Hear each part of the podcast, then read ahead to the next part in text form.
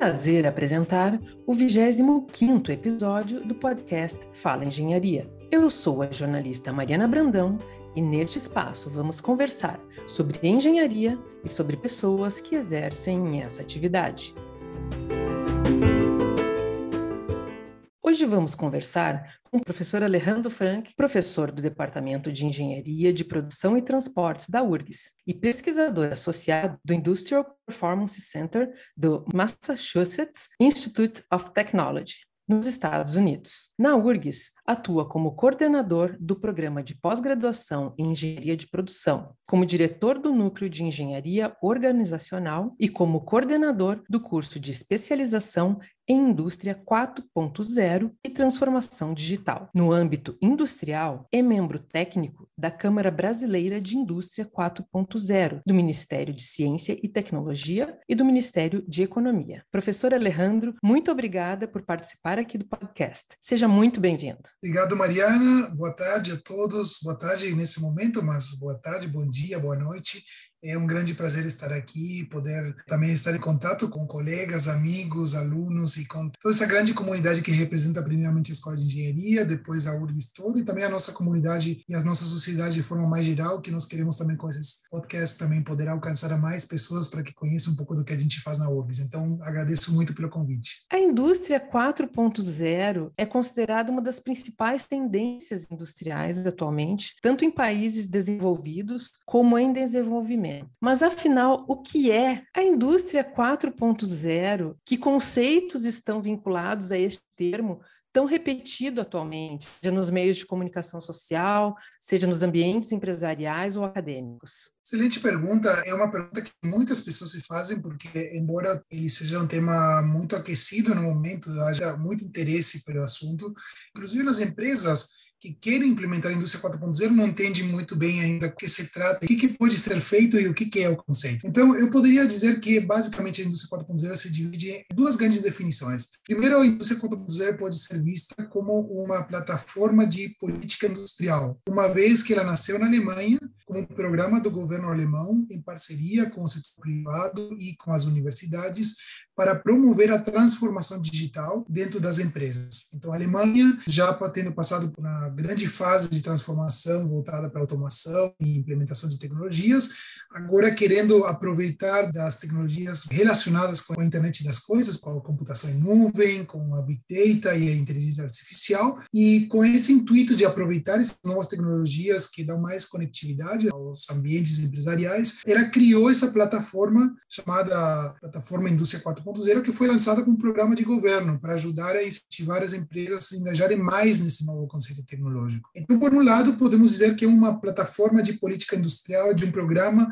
para promover tecnologias dentro do setor privado. Por outro lado, a indústria 4.0 também podemos dizer que é um modelo de gestão e de evolução das tecnologias, porque ela propõe para as empresas uma forma de implementar sequencialmente uma jornada de tecnologias, de transformação, de forma que cada vez mais a empresa possa alcançar alguns princípios, que são basicamente três os grandes princípios, que é a integração vertical, ou seja, a comunicação de todas as camadas de informação, desde o chão de fábrica até o nível corporativo das empresas, a integração horizontal, que é a comunicação e integração de informações e dados da empresa com outros atores do meio ambiente, do ecossistema, seja a sua cadeia de suprimentos, sejam outros parceiros, e finalmente o chamado end-to-end engineering, que é a integração entre as diferentes áreas da empresa, de forma que o engenheiro, por exemplo, que está na parte de design, quando ele for projetar um determinado produto, ele já esteja sabendo e recebendo informações, por exemplo, da fábrica e sabendo o que vai acontecer dentro da fábrica na hora que esse produto seja fabricado, de forma que haja mais celeridade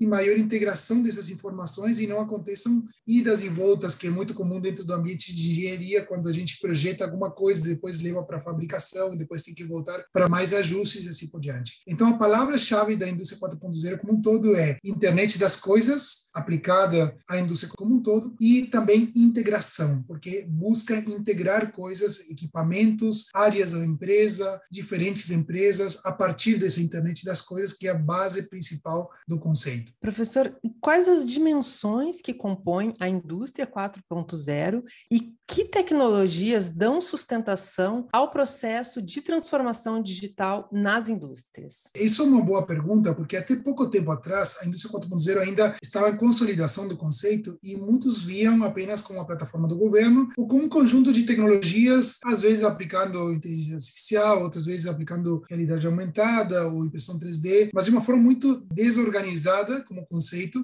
dentro das empresas. E nosso núcleo justo fez um trabalho que teve um grande impacto meio científico internacional, onde a gente estudou mais a fundo o conceito, usamos dados reais de empresas aqui no Brasil, da BIMAC, que é a Associação Brasileira da Indústria de Máquinas e Equipamentos, é, para entender e definir melhor quais são as principais dimensões que representam a indústria 4.0. E daí surgiu um modelo que nós chamamos hoje do modelo dos quatro smarts, que agora estamos evoluindo para os cinco smarts, que seriam cinco dimensões básicas da indústria 4.0. Primeira de todas é o coração da indústria 4.0, que é a dimensão da manufatura, que é o que nós chamamos de manufatura inteligente ou às vezes é manufatura avançada. Ou seja, quando a gente pensa no conceito de indústria 4.0, o foco central é a produção, como nós produzimos de uma forma mais conectada e usando tecnologias digitais. Mas também tem outras dimensões que em volta dessa dimensão central, que são o smart supply chain, ou seja, a cadeia de suprimentos inteligente, quando nós integramos as informações com a cadeia de suprimentos e trazemos essas informações e dados para dentro da fábrica. Os produtos e serviços inteligentes, uma vez que muitos de vocês hoje utilizam dispositivos mobiles, TVs conectadas, até geladeiras conectadas.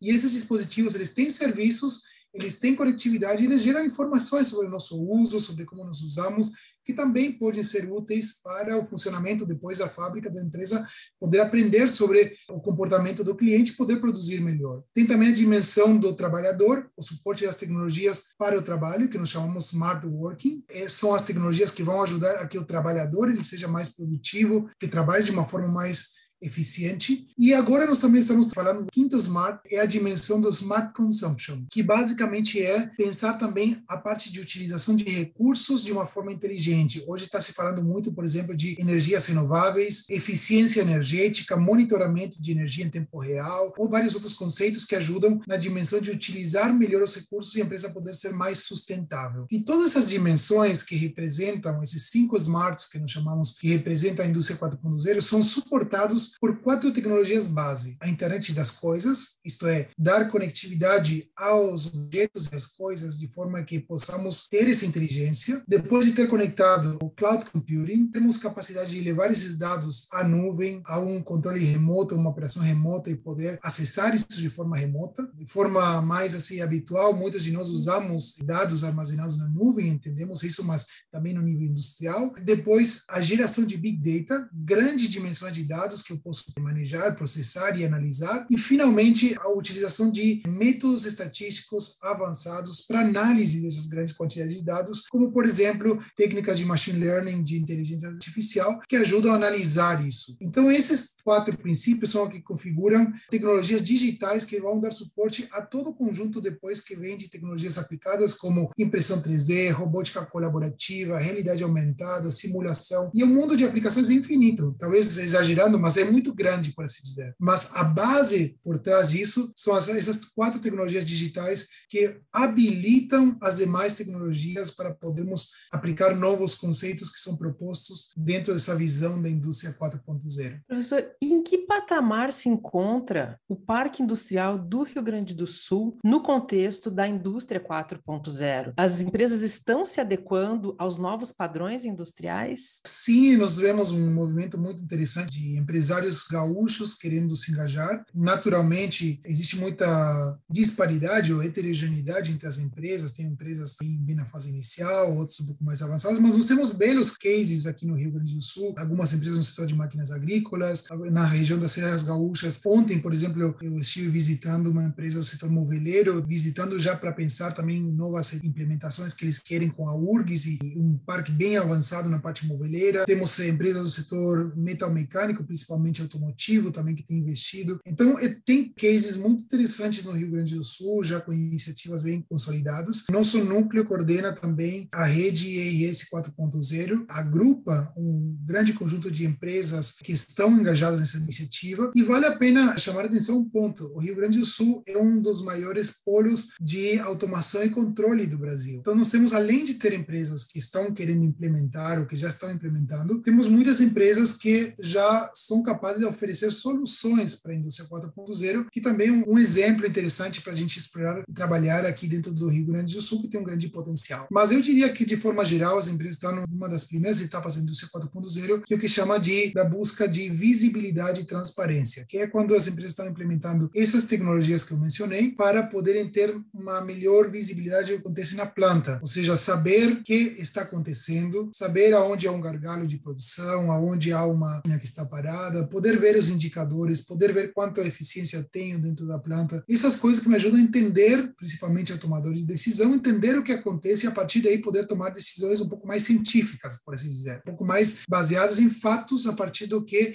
é coletado de informações dentro da planta, que é o que chama de visibilidade dentro dos processos de manufatura. É a primeira etapa que grande parte das empresas estão buscando implementar, sensoriar mais as suas plantas, coletar mais dados, analisar mais esses dados. É o que nós mais vemos que há de iniciativas aqui no nosso estado. Professor, e quais são as aplicações de tecnologias 4.0 nas atividades de manufatura que impactam diretamente os trabalhadores e qual o futuro de um trabalhador industrial? Essa é uma excelente pergunta porque o tema do trabalho do futuro tem, tem um, um, jogo de palavras, o, o, futuro do trabalho e o trabalho do futuro. A gente está nesse impasse, o que, que a gente tem que focar mais, se o futuro do trabalho ou o trabalho do futuro. E esse é um tema que tem se estudado muito internacionalmente. Eu tive a oportunidade também com a ajuda e auxílio da URGS de fazer o meu pós-doutorado em 2019 no MIT, onde também estudei esse tema. Foi um, o MIT estava numa iniciativa global para entender essa transformação do trabalho e do impacto das tecnologias. E nós trouxemos dos Estados Unidos um capítulo desse estudo aqui para o Brasil e fizemos aqui no Brasil também uma análise, um estudo sobre o que estava acontecendo aqui no Brasil em termos da transformação. Eu poderia dizer duas coisas a respeito. Primeiramente, existe naturalmente uma transformação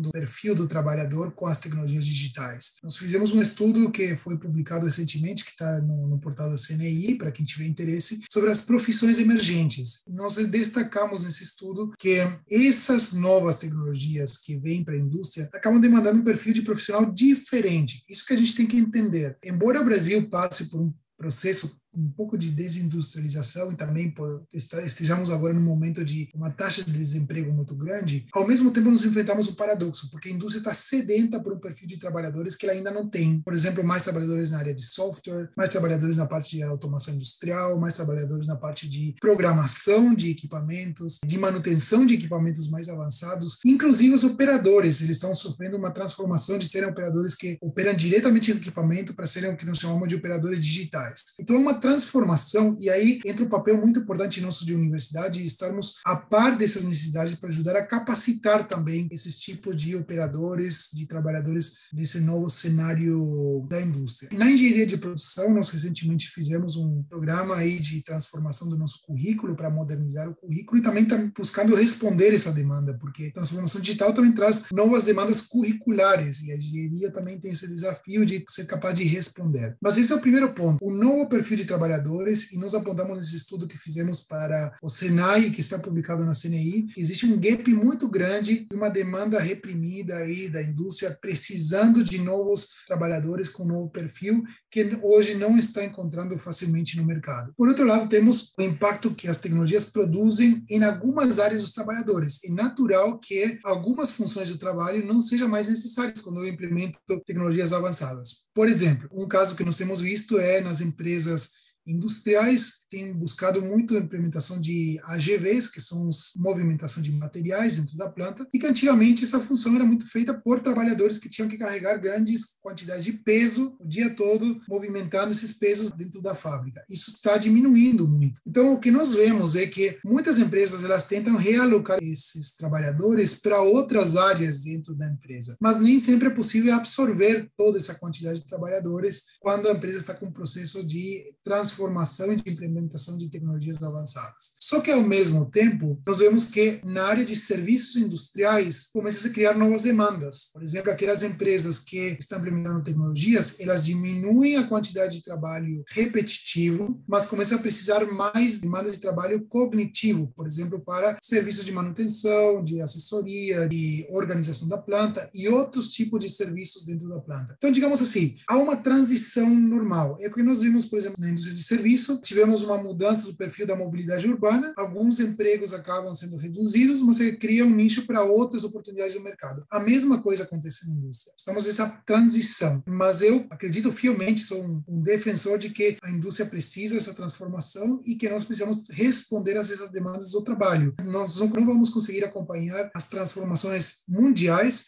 se só olharmos o lado do trabalhador sem olhar essa mudança de perfil. Então, eu acho que precisamos buscar conciliar essas duas coisas. E por isso nós defendemos um conceito chamado de smart working, isto é, ajudar as empresas a pensarem como as tecnologias podem ajudar a seus trabalhadores, aos trabalhadores das empresas serem mais produtivos dentro da fábrica com o suporte da tecnologia. Porque tem um elemento que a gente tem que considerar aqui na América Latina e principalmente no Brasil, que é uma realidade muito diferente dos países avançados. Nas nossas fábricas, precisamos muita mais flexibilidade. Nós enfrentamos muitas crises, muitas variações no mercado, muitas incertezas, e a melhor forma que a empresa tem para responder isso é sendo flexível com sua capacidade de produção, ou seja, poder produzir diferentes tipos de produtos dentro da mesma planta e poder responder mais rápido às variações. Como é que uma empresa consegue isso? Somente quando ela tem uma base de trabalhadores que são capazes de responder essa flexibilidade. Quanto mais rígida a empresa é em termos de tecnologia, na verdade, quanto mais tecnologia automatizada a empresa possui, há uma tendência natural que a empresa se torne muito mais rígida, ou seja, que ela seja menos capaz de se adaptar a diferentes cenários. Então, no Brasil, ainda o lado do trabalhador pesa muito para a empresa, porque o trabalhador é o elemento mais flexível que a empresa tem dentro do seu ambiente fabril. Então, no modelo brasileiro de indústria 4.0, as tecnologias, nós defendemos que elas têm que vir a suportar muito mais o trabalhador do que substituir o trabalhador. Ou seja, mais do que pensar em automação avançada, pensar no que nós chamamos de sistemas antropocêntricos, onde o trabalhador ainda é um elemento essencial, suportado por tecnologia para que ele possa ser mais produtivo. Por exemplo, realidade aumentada, usando óculos de realidade aumentada, usando robôs colaborativos, usando sensores que ajudem ao trabalhador a fazer melhores movimentos, mais rápidos, tudo que ajude a esse trabalhador evitar erros, evitar problemas talvez ergonômicos, ou talvez ter até mais segurança de aumentar o seu ciclo de aprendizado quando um produto muda, que ele possa aprender mais rápido o novo ciclo e assim poder ser de fato mais eficiente dentro da fábrica. Muito interessante. Esse aspecto aprofundado realmente trouxe muita luz sobre esse tema que acho que assusta a muitas pessoas que estão hoje no mercado de trabalho, não é, professor? Mudando um pouco o enfoque da nossa conversa, qual a importância das startups no âmbito da indústria 4.0 e que papel elas têm desempenhado até agora? É um ótimo ponto, porque esse ponto está conectado com o meu ponto anterior. Também, junto com essa parte de transformação do trabalho, o que nós temos visto mais, agora já falando no nível de engenharia, que também interessa um pouco ao nosso público aqui, existe talvez menos demanda, muitas vezes, de trabalhadores, vamos dizer assim, também até qualificados dentro da fábrica. O grau de proliferação de startups que temos visto nos últimos anos foi uma coisa incrível e muito empolgante também nessa área mais de high-tech de tecnologias. Porque a indústria 4.0 não é uma fórmula, por assim dizer, que nós vamos seguir uma receita de bolo. Cada empresa vai ter uma particularidade, ele vai precisar um modelo tecnológico próprio para a sua realidade. E aí começamos a entrar em um campo de customização de detalhes e um grau de especificidade que cada empresa vai precisar, que muitas vezes os grandes players do mercado, grandes empresas tecnológicas, elas não conseguem responder. Então, há muitos nichos que se criam para pequenas empresas, empreendedores, startups, que vêm a preencher essas lacunas. E é o que nós temos visto muito, empresas de bases de engenharia, criando, por exemplo, novos algoritmos para análise de dados, criando novos tipos de sensores, novas aplicações de manufatura aditiva, de impressão 3D, eh, novas formas de controle e automação de processos,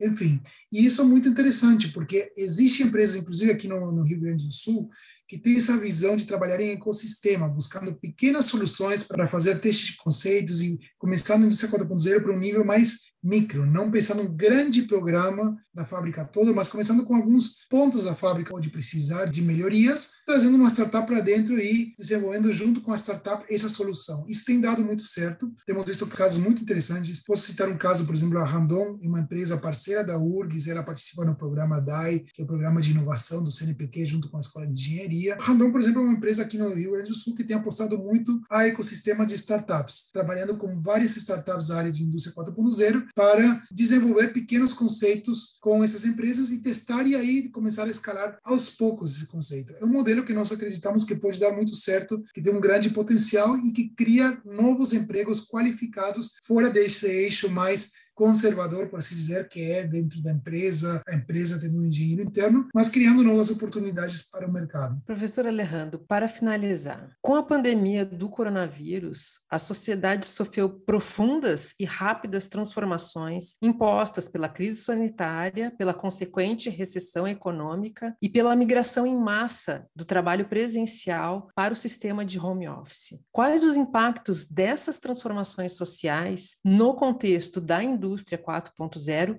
e vice-versa. Tem uma pesquisa conduzida pela CNI recentemente que mostra que as empresas brasileiras elas começaram a investir muito mais em indústria 4.0 a partir do cenário da pandemia, por vários motivos. Um desses motivos foi a que tu, Mariana, mencionaste, que foi a questão do trabalho remoto. Quanto mais conectado eu estou, quanto mais conectado tenho meus dispositivos, quanto mais estou com informações na nuvem, naturalmente eu tenho mais acesso remoto e posso operar remotamente. Nós vivenciamos isso na própria URGS, que já estávamos um processo de transição para o SEI, por exemplo, com os processos digitais, e que foram completamente turbinados, por assim dizer, com a pandemia. Agora nós temos tudo no formato digital, conseguimos fazer todas as nossas atividades de burocráticas e processos processos sem sair de casa. E as empresas elas têm passado pelo mesmo processo em termos de gestão dos processos. Então, esse é o primeiro ponto. O segundo ponto é que, com a pandemia, teve muitas mudanças do perfil do mercado e da forma como as empresas se conectam com o mercado. Por exemplo, um dos maiores problemas que vivenciamos nesse momento nas empresas é o problema da disrupção das cadeias de suprimentos. Está faltando material, está faltando itens que as empresas precisam para poder produzir, que foram impactos causados por, por exemplo, países que tiveram que interromper sua produção, determinados itens que geraram um boom de demanda. Por exemplo, essa semana estava lendo um pouco sobre o problema da indústria automotiva não poder estar fabricando fabricando veículos porque falta semicondutores. O que aconteceu? Boa parte da sociedade ficou dentro de casa, começou a consumir mais eletrônicos, computadores, TVs, webcams, videogames. Então houve uma migração de todos os semicondutores para esse segmento, uma demanda muito grande, e está faltando semicondutores para a produção de carros. Isso algo que nós não estávamos preparados no mundo todo para vivenciar. Então essas mudanças, essas transições essas incertezas que se geraram fizeram com que as empresas se preocupassem muito mais mais essa essência que tem a indústria 4.0, que é conectividade, conhecimento das informações, dos dados em tempo real e o acompanhamento desse, por exemplo, esse conceito que eu falei, que é integração horizontal com o sistema fora da empresa. Então, muitas empresas estão investindo muito mais em digitalização para entender mais rápido o que vem acontecendo no mercado, para ter essas informações mais rápidas e se prepararem muito melhor para, por exemplo, interrupções que possa haver no conhecimento e assim por diante. E, por fim, o terceiro elemento o impacto dentro da fábrica. Nós temos temos visto setores, por serem muito intensivos em mão de obra, acabaram sofrendo muito durante a pandemia, por exemplo, com focos de Covid, com interrupção do seu trabalho por focos de Covid dentro da fábrica e problemas do tipo. Essas empresas também têm buscado alternativas de produção, de buscar soluções para não depender tanto desse tipo de impactos. Então, são causas que geram também, por um lado, um processo muito mais acelerado da transformação digital e da indústria 4.0, e por outro lado, também, em alguns casos, impacta o próprio trabalhador, principalmente naqueles segmentos onde temos intensividade de mão de obra. Aqui no Rio Grande do Sul, por exemplo, nós vivenciamos muitos focos de Covid dentro dos frigoríficos. Os frigoríficos no Rio Grande do Sul são intensivos em mão de obra. Esse é um segmento que tem grande interesse, nós temos visto assim, um despertar por um processo mais automatizado. Aí sim nós temos um impacto e temos uma transição do formato de como vai ser o trabalho dentro desse segmento. Provavelmente vamos ter um deslocamento de trabalhadores para outro outras funções dentro do setor frigorífico, visando também diminuir a concentração de trabalhadores por esses medos que as empresas têm. Eu acredito que mesmo passando depois a etapa da Covid, da pandemia, torço muito, queira Deus que passe logo esse impacto da pandemia, o medo, o receio das empresas desse impacto vai permanecer, porque foi muito drástico nas empresas. Então, tudo que ajudar o empresário a se preparar, a antever e também a reduzir o efeito que pode causar, por exemplo, um surto ou uma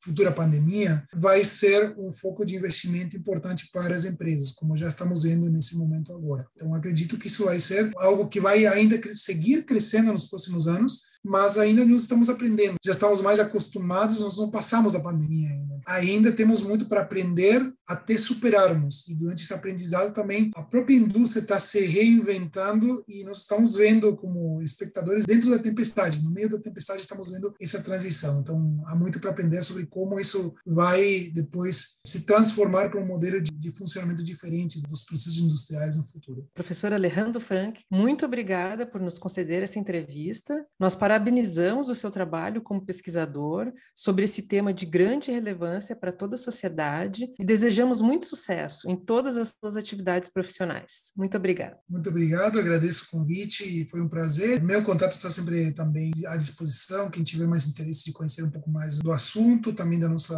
atuação no NEO, da engenharia de produção, do núcleo de engenharia organizacional, será um grande prazer poder compartilhar também um pouco mais a nossa experiência.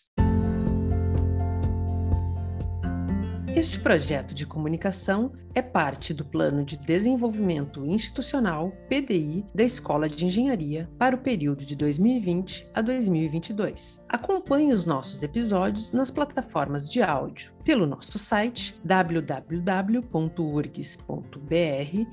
podcast Fala Engenharia, pelo Lumina Podcast URGS e assista a versão em vídeo como podcast na TV da TV Engenharia. Muito obrigada pela sua companhia e até o próximo Fala Engenharia.